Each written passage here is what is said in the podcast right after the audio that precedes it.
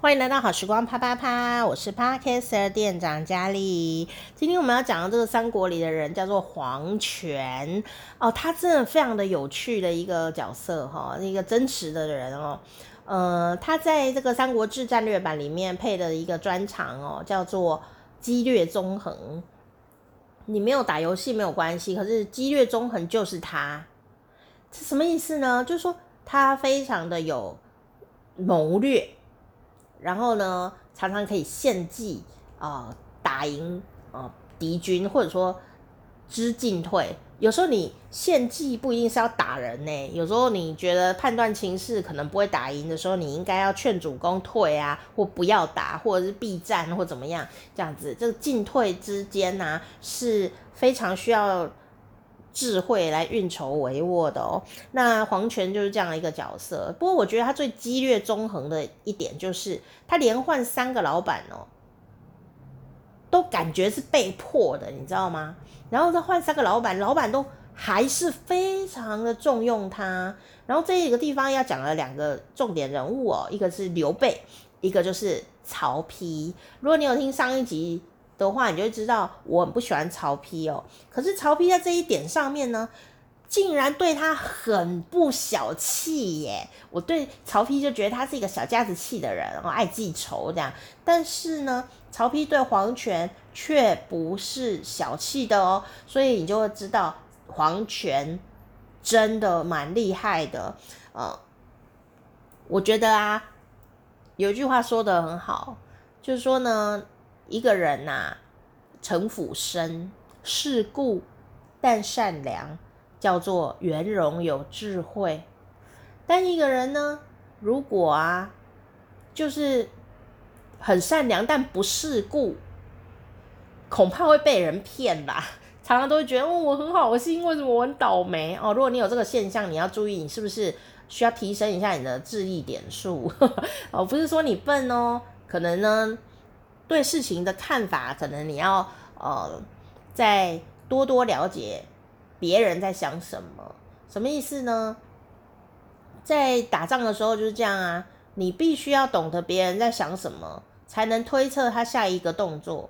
所以你你要当好人，对吧？我也想当好人啊！你说去跟法官说吧，不是演无间道啦。我我我要当好人，你也要当好人，OK？可是这世界上是有坏人的诶。你一定要先能猜测坏人在想什么，你才有可能去预防坏人来陷害你。而这个坏人绝对不会说：“嘿嘿，我是坏人啊！”他脸上不会这样写，有可能他就是看起来像好人的，你亲戚呀、啊、你朋友啊啊，或者是声音声音温柔的人啊，你都觉得他是好人，但事实上他可能呢就是要对你不好的人。然后，所以我们有没有办法猜测出？这些要对我们不好的人，到底心里想什么呢？如果你猜测出来，才可能防御他。这就是城府深呢，啊、才是世故啊。但重点是我们懂了，我们并不是要去害别人，我们还是很善良，那就是有智慧喽。好，我不是说我很有智慧，但是有那一点这样，自己说。哦，所以你心机重，你城府深没有关系啊，你可以善良啊。哦，你才能有这些武器来保卫你想要执行的善良的那一颗心。黄权就是这样的一个人，我觉得他很有心机蛮重的，但是很有智慧。我说心机重却没有人骂他，为什么？因为他表现出来的他是一个忠心耿耿的人哦。所以黄权呢，他。让三个不同的老板都觉得他很忠心，他的行动也的确是这样执行的，所以这三个老板竟然都非常的重用他、哦！这讲这个故事就很有趣，一直换老板却一直升官，升到死的一刻，就只有他了，哈，太厉害了。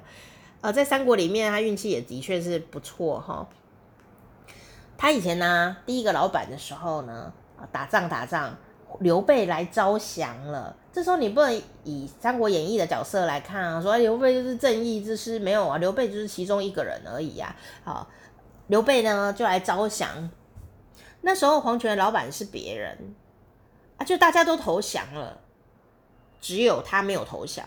他怎么样呢？诶，他我决一死战啊，没有，他没有要决一死战，他跟庞德不一样，他没有决一死战，他就把门关起来了，城门关起来了，我不要打仗，我也不投降。结果最后呢，刘备啊就把他老板给打爆了，你知道吗？哎，他这时候就自然而然的只好投降了。你说哇，好好好忠心哦。其实我觉得他蛮聪明的哎，反正他已经，我猜他已经评估他老板不行了啦，那快倒了。但是刘备来招降的时候，他并没有主动赶快去投降，他就再等等看，再等等看，等看怎样。哎呀，糟糕，刘老板真的被打爆了。哎呀，我赶快投降吧，这样我也是无奈啊，因为我老板都挂了，倒台了，我只好投降啦。所以对刘备来说，他觉得黄权就是里面最忠心的人哦，他并不是被利益所诱，他是被迫。哎呀，为了城里的军民，我只好投降啦，他不得不啊。所以刘备当然对他印象很好啊。那再来呢，他是一个很有才干的人，谋略、献计都非常的实用，所以他好用啦的一个呃好将领，有才华。啊、也深谋远虑，每次献的计谋啊，都真的可以用，所以刘备当然也是很重用他的啊啊，加上对他印象忠心耿耿这件事，对每个老板来说都是印象好的啦。啊，但是最后呢，遇到一件事，刘备他称帝了，他要亲征东吴啊，你说为什么不用油炸的呢？不是那一种清蒸，清蒸鲈鱼，清蒸东吴哈，他要自己去帮关羽报仇啊！关羽死掉了，黄权说：“母汤哦，母汤，这件事不可以，一定会打输。”但是刘备就说：“我要打东吴。”黄权说：“不可以，不可以。”刘备说：“我一我一定要，我一定要。”哈，黄权说不可以，但刘备一直要啊，只好呢被迫。他都不，他已经跟主公说，你一定这一招这样打去一定会输。但是呢，刘备就是一直要去打，然后还让黄权带队去打。然后当然刘备也也也有去打，结果最后就像黄权所说的啊，被打爆了啊，啊就输了啊。好，这时候呢，这个黄权呢、甚至哦，连蜀国都回不去啊，他整个被截杀在中途哦。那这时候怎么办呢？以死相拼吗？没有。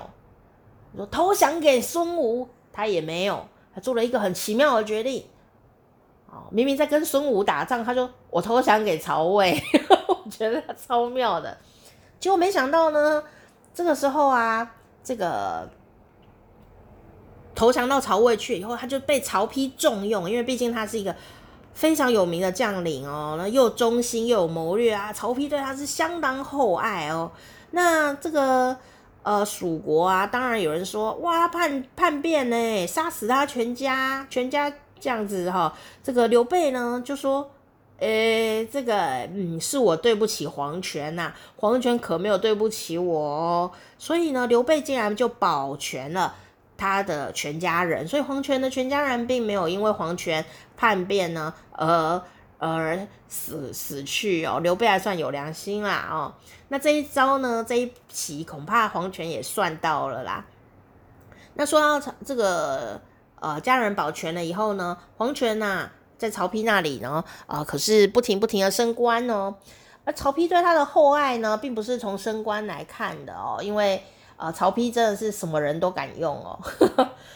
呃，升官，因为黄权也很会打仗啊，所以升官也很正常啊。啊，可是有一点呢，我觉得特别特别，因为刘备死的时候，哇，曹魏整个大家都欢声鼓舞啊，刘备终于死了，哈哈哈哈哈哈哈。但只有黄权很难过，而且他竟然难过出来了。大家都知道黄权在难过，就有人表他啊，就是跟曹丕说：“哎，他竟然在难过，这个降将竟然在那边难过，他刘备的前老板过世，他在难过，哎，应该要呃弹劾他。没想到小气巴拉的曹丕竟然说没关系，三个字就可以证明曹丕对他的厚爱啊。”这么小气的曹丕，最后还是一直帮他升官呢。啊，从这个小点我就觉得曹丕真的是非常的欣赏他。